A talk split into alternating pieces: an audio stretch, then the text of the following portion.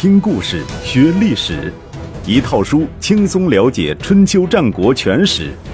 有声书《春秋战国真有趣》，作者龙震，主播刘东，制作中广影音，由独克熊猫君官方出品。第十集，挑战权威的尺度，有理有利。有节。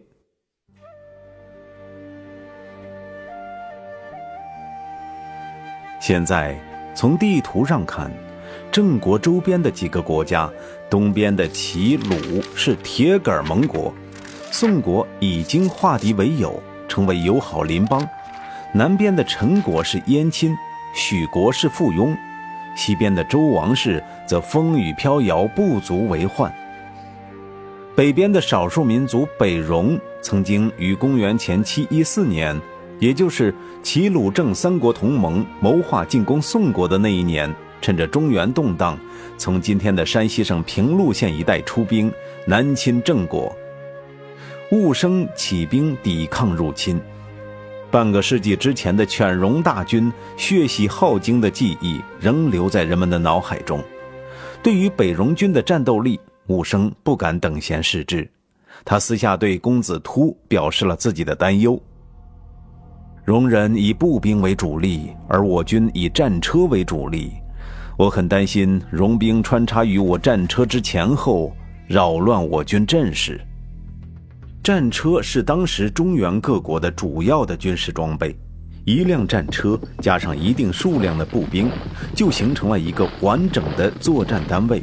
战车具有冲锋的力量，而步兵就起到掩护的作用，攻防兼备，类似于现代的坦克加步兵组合。但是，在实际作战中，往往出现这样一种情况：战车冲锋的速度过快，将步兵远远扔在后面，前后脱节，不能相互照应。另外，战车不是骑兵，不能灵活转身，必须跑到开阔地才能掉头。一次冲锋过后，战车找不到自己的步兵，反而被敌人的步兵围攻，在当时也是屡见不鲜。武生久经沙场，对于战车的弱点当然了如指掌。他担心，戎军步兵的战斗力强于中原的步兵，如果郑军战车的一次冲锋不能有效击溃戎军，则很有可能被戎军分割蚕食，导致全军覆没。对此，公子突回答道：“戎人轻率而无秩序，贪婪而不团结。如果打了胜仗，就在战场上为了争夺战利品互不相让；如果打了败仗，只顾各自逃命，互不相救。我军可以派出一支部队作为诱饵，与荣军接触之后，扔下少量装备，佯作逃跑。荣军见有利可获，必定追击。我军先埋伏下三路伏兵。”待荣军主力进入伏击圈，便迎头痛击。戎军先行者遇伏，必将四处逃散；而后继者自身难保，更不会相救。如此，我军可获全胜。兵法并不深奥，用孙子的话来说，就是知己知彼，百战不殆。武生的担忧，正是基于对自身缺点和对敌人优势的认识，而公子突的回答。切中了戎军的弱点，并根据其弱点提出了应对之策。武生采纳了公子突的意见，这一仗打得干净利索，一如公子突所料，北戎军前锋遭到伏击之后即刻崩溃。郑军大将祝丹率军冲击，将北戎军截为三段，各个击破，北戎军全军溃败，只有少数人得以逃脱。这一战之后，北方少数民族很长一段时间内都没有再敢侵犯郑国。环顾四周，寤生的江山一片太平。就在寤生春风得意的时候，一件意想不到的事情发生了。公元前七零七年，周桓王做出了一个大胆的决定，下令由右卿士国公全权代理王室政事。从而将左卿士郑伯完全架空，实际上也就是将他驱逐出王室政局了。周桓王与寤生之间积怨已久，是众所周知的事。然而，周桓王选择在这个时候对寤生动手，让人难以理解。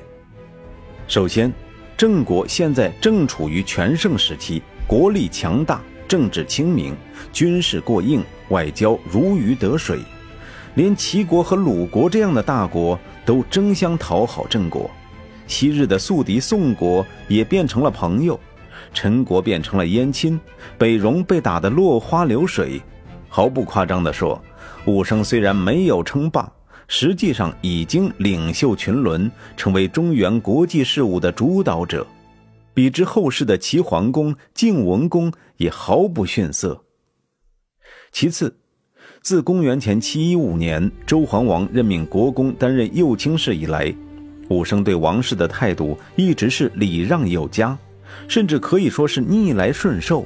有事例为证：公元前七一二年，周桓王向武生提出，要以王室的温、元、吃、樊等十二座城邑交换郑国的物、刘、韦、韩四邑。这是一笔看似有利于郑国，实际上带有欺诈性质的交易。因为周桓王开出来的这些土地，虽然都在王畿之内，实际上并不是王室的资产，而是畿内贵族苏氏的传统领地。苏氏占有这些领地，可以追溯到周朝刚刚建立的时候。周武王封苏奋生为司寇，同时将这些土地赐给了苏氏家族。现在。周桓王要用苏氏的领地交换郑国的土地，开出的是一张空头支票，不但对苏氏不公平，也对郑国不公平。而事实上，王室将郑国的四邑划走之后，郑国也没能从苏氏手中得到天子许诺的十二亿。有人对此评论说：“己所不欲，勿施于人，是道德的准则，是礼义的常规。”拿着并非自己的东西送给别人，难道还想得到别人的尊重吗？虽然吃了一个哑巴亏，但寤生对王室的态度仍然恭顺。这种恭顺，一方面是因为政治上的需要，即便当时的寤生没能如后世的管仲一般提出尊王攘夷的口号，但实际上他已经明白，王室虽然衰微，却仍然是一张。不可替代的王牌，在很多事情上，如果打着王室的旗号去做，就很顺利；如果得不到王室的支持，甚至被王室暗中拆台，就障碍重重，处处遇敌。因此，他很看重自己那个周王左卿士的身份，不希望因为些许土地就与王室闹翻。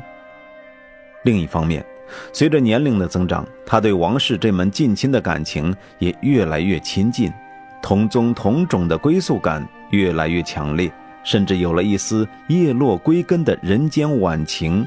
他毕竟老了，如果在黄泉路上遇到周朝的列祖列宗，他希望自己能够坦然面对。然而，周桓王。似乎将寤生的逆来顺受视为人到晚年的软弱，偏偏在雾生笑得最和煦的时候，给了他一记响亮的耳光。全天下人都静静地等着看热闹，雾生的反应却是再一次保持沉默，只是取消了当年朝觐天子的计划。这在当时只能算是很微弱的一种抗议。要知道，普天之下偶尔来朝见一下天子的诸侯已经很少了。有理不打笑面人，寤生做到这个份上，周桓王如果及时收手，事情还不至于不可收拾。但是，周桓王紧接着发出另一道命令：整顿军备，讨伐郑国。自公元前七七零年周平王东迁以来，所谓王室军备就是一只纸老虎，这是普天之下都知道的。否则的话，公元前七二零年郑国派人到王室的领地割河夺脉，王室也不至于闭城自守，任其自由行动。现在时隔十三年，郑国的军力比往日更胜一筹，而王室的军力一如既往地向下沉降，此消彼长，天子难道有把握打赢一场侵略战争吗？毫无疑问，他没有把握。既然没有把握，为什么还要主动出击？答案是，周桓王想赌一把，但是。他要赌的不是战争的胜利，而是赌那个姬务生究竟敢不敢放手与自己一搏。他毕竟是天子啊！务生这些年来逆来顺受，连续吃亏都不吭气儿，不就是因为他是天子吗？不就是想在天下人面前树立一个尊王的良好形象吗？现在，天子带兵打过来了，务生。还能够怎么办？武生如果奋起反抗，那就是对天子不忠，煞费心思树立起来的良好形象必定轰然倒塌。如果俯首听命，那就得听从天子的发落，承认自己的错误，乖乖跑到洛邑去朝觐天子。这在天下人面前也是一件非常丢脸的事儿。周桓王。将一个两难的题目交给了武生。当然，周桓王之所以悍然动武，也许还有另外一个原因。周桓王本人其实也是一个将才，也有一定的指挥能力，但是长期以来他都没有机会一显身手，因此他从内心深处讲，他是很愿意发动一场真正的战争，显示一下自己的军事才能的。讨伐郑国的部队匆匆组成，周桓王亲自率领中军，也就是王室的嫡系部队；国公林父率领右军，主力是蔡国和魏国的军队；周公黑坚率领左军，主力是陈国军队。如果将王室视为联合国的话，这次参与河洛风暴行动的联合国军，大概就是由赤道几内亚。津巴布韦和爪哇等几个国家派出部队组成的吧。魏国和郑国多年为敌，蔡国自当年参加东门之役，与郑国之间就存在不友好的回忆，一直未能消解。而陈国作为郑国的燕亲，之所以也派出军队参与讨伐，是因为不久前陈桓公去世，公子托杀死了世子兔而自立为君。陈国人心涣散，因此公子托想通过效力王室而获得认可。面对来势汹汹的王军，武生没有做太多的思想斗争，下令动员部队起兵抵抗。两军在如葛，也就是今天的河南长葛相遇并发生战斗，因此这一战又被称为如葛之战。王军摆出的是传统的左中右阵型，以中军为主力，左右两翼为掩护，四平八稳，整齐有序。这也是中原各国当时普遍采用的阵型，比较适合以车战为主的战争环境。一般来说，战斗打响之后，双方的主力部队将以最快的速度冲向敌阵，利用战车的冲击力撕破敌人的防御，击垮敌人的斗志。而两翼的掩护部队进行左右包抄，趁虚而入，扩大战果，最终以三股合力将敌人击溃。但是，郑国军中有一位战争天才，那就是寤生的儿子公子突。他反对用传统的阵势迎接王军。公子突对武生说：“从王军的阵型分析，其弱点是左翼的陈军。”因为陈国刚刚发生内乱，民心涣散，军心自然不稳。我们如果先打击陈军，可以轻而易举地将其击溃。陈军崩溃后，天子的中军受到影响，必然慌乱，而且波及右翼的蔡军和魏军。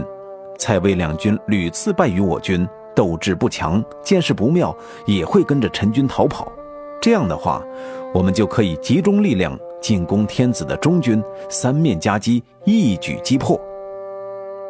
公子突的建议，实质上是加强郑军左右两翼的力量，特别是加强左翼的力量，率先击破王军右翼，然后击破王军左翼，最后才围攻王军的中军。寤生听从了公子突的建议，派世子忽为右翼，寨众为左翼，自己则在袁凡、高渠弥的护卫之下，率领相对薄弱的中军，摆出了所谓的余力之阵。关于余力之阵是个什么玩意儿，史上众说纷纭，莫衷一是。有的说余力就是鱼鳞，战车和部族层层相附，互补缝隙。因此称之为余力之阵，有的说余力就是渔网，余力之阵的确切形态是左右两翼向前张开，处于进攻态势，而中央部队相对靠后，处于防守态势。从当时的实际情况来看，后一解释似乎更为准确，因为战斗一打响，郑国的左右两翼就率先发动进攻，中军则坚守阵地。以待时机。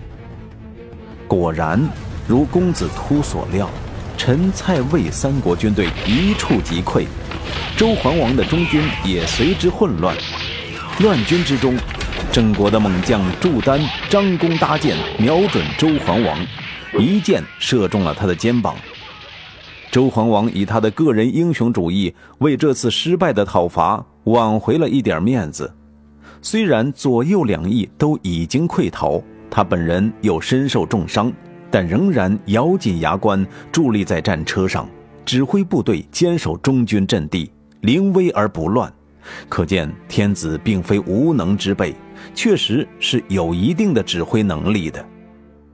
战场上纷纷乱乱，血肉横飞，王军士兵在郑军的攻击下不断倒下。周桓王如同一尊石像，既不躲避飞来的冷箭，也不理会左右护卫的劝说。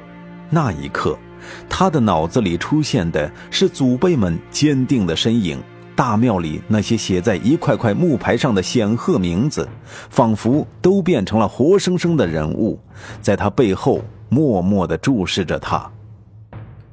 他终于觉得自己像一位天子。或者说，有着天子般的尊严了。他不明白，接下来的年代已经不再是天子的年代，而是权术家、阴谋家、政客、外交家、军事家的年代。在不久的将来，还会出现一种叫做改革家的人物，他们几乎将这个世界变得面目全非。而这位受着传统的周礼教育长大的尊贵人物。势必在历史的大潮中被席卷而去，但至少在当时，他这种悲壮的态势，即使在寤生看来也是值得尊重的。当祝丹前来促请发动全军进攻，一举消灭王军的时候，他不动声色地下令：“退军！退军！”祝丹几乎要从车上跳起来。没错，武生说：“以多欺少不是君子所为，何况对手是天子。我们打这仗只是为了自卫，能保住祖先的江山社稷就已经满足了。”他把祝丹的耳朵揪过来，低声骂道：“你这头蠢驴！刚刚那箭已经够悬了，你难道还真想置天子于死地？”让我在天下人面前落得个大逆不道的骂名。当天夜里，武生派寨众代表他到天子的军营中慰问天子和诸位王室大臣。打一巴掌，再给颗糖，这是郑庄公对付天子的最有效策略。如果不给巴掌，光给颗糖，天子就不太受用。会主动找上门来讨要那巴掌，然后郑庄公再给颗糖，才能将此事了结。公元前七零七年发生如葛之战，是春秋时期由王室主导的唯一一次军事行动。自此之后，王室偃旗息鼓，断绝了征伐的念头。即使是到了齐桓公、晋文公的年代。那些新兴的霸主们主动前来讨好王室，抬高王室的地位，请天子出面领导他们讨伐征战。王室也仅仅是象征性的派出小股部队，不再掺和诸侯们的战争游戏。寤生成为了这次战争的绝对赢家，不只是战场上的胜利，更是政治和外交上的胜利。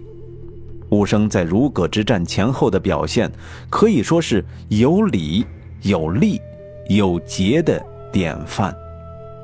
首先，如葛之战不是他主动挑起的，虽然天子一而再、再而三地损害他的利益，他都保持了一颗平常心，处处忍让，仅仅采取了有限抗议的方式表达自己的不满，这是有理。其次，在如葛之战中，他采用公子突的战术，大胆创新，推出余力之阵，将王军打得大败而归，再一次打出了郑军的威风，这是有利。最后，在如葛之战中，他没有乘胜追击王军，而是网开一面，放了天子一马，又在战后派寨众前去安抚天子那颗受伤的心，进退有度，获得天下人的好感，这是。有节。后世的专制统治者和御用文人，出于维护统治的目的，往往将如葛之战视为以下犯上、大逆不道的一场战例。然而，《史记》的记载很客观，明确指出，这场战争不过是庄公与寨众高渠弥发兵自救。既然是自救，而且也没有防卫过当。应该没有什么好批评的吧。